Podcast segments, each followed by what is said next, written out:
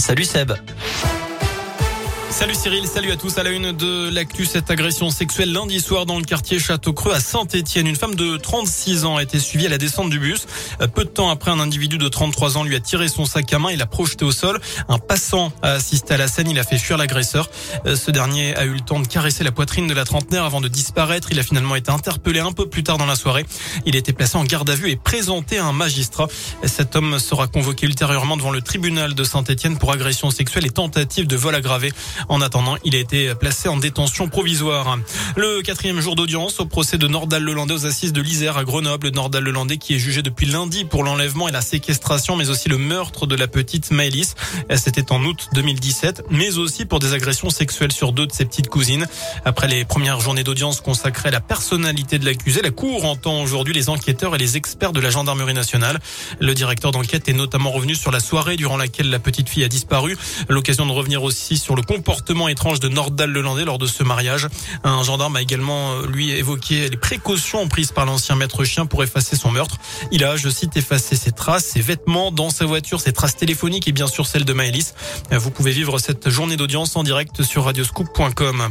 Il a écopé d'un an de prison ferme. Un agriculteur d'une quarantaine d'années a été reconnu coupable d'injures racistes envers un automobiliste avant de le percuter à l'aide de son tracteur. Je vous parlais de cette histoire hier. Ça s'est passé samedi après-midi à Pouilly-les-Nonins dans le Rouennais.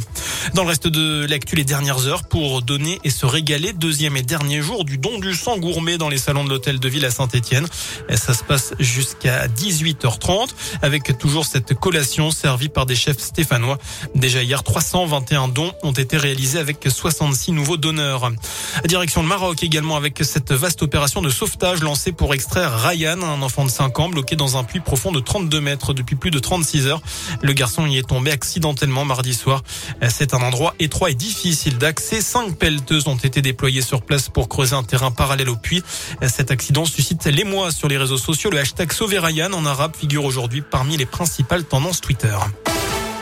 Attention, ce week-end, la circulation sera dense. Ce samedi, en direction des stations de sport d'hiver des Alpes. Euh, Bison Futé le drapeau rouge dans le sens des départs en Auvergne-Rhône-Alpes. Ce sera orange pour les retours. Les stations de sport d'hiver ont le sourire. Elles ont enregistré une forte hausse des réservations pour les quatre semaines de vacances d'hiver. Elles commencent demain soir hein, pour la zone B. Chez nous, ce sera dans huit jours. Et elles prévoient en tout cas un taux d'occupation de 82% contre moins de 80 sur la même période avant la crise sanitaire. Les sports d'hiver, justement, avec le coup d'envoi des Jeux Olympiques de Pékin pour les Français Français, notamment les Françaises engagées en ski de boss. Avec Perrine Lafont, championne olympique en titre, elle s'est qualifiée pour la grande finale de dimanche. Pour rappel, la cérémonie d'ouverture aura lieu demain. Voilà pour l'essentiel de l'actualité. Passez une excellente fin de journée. Merci.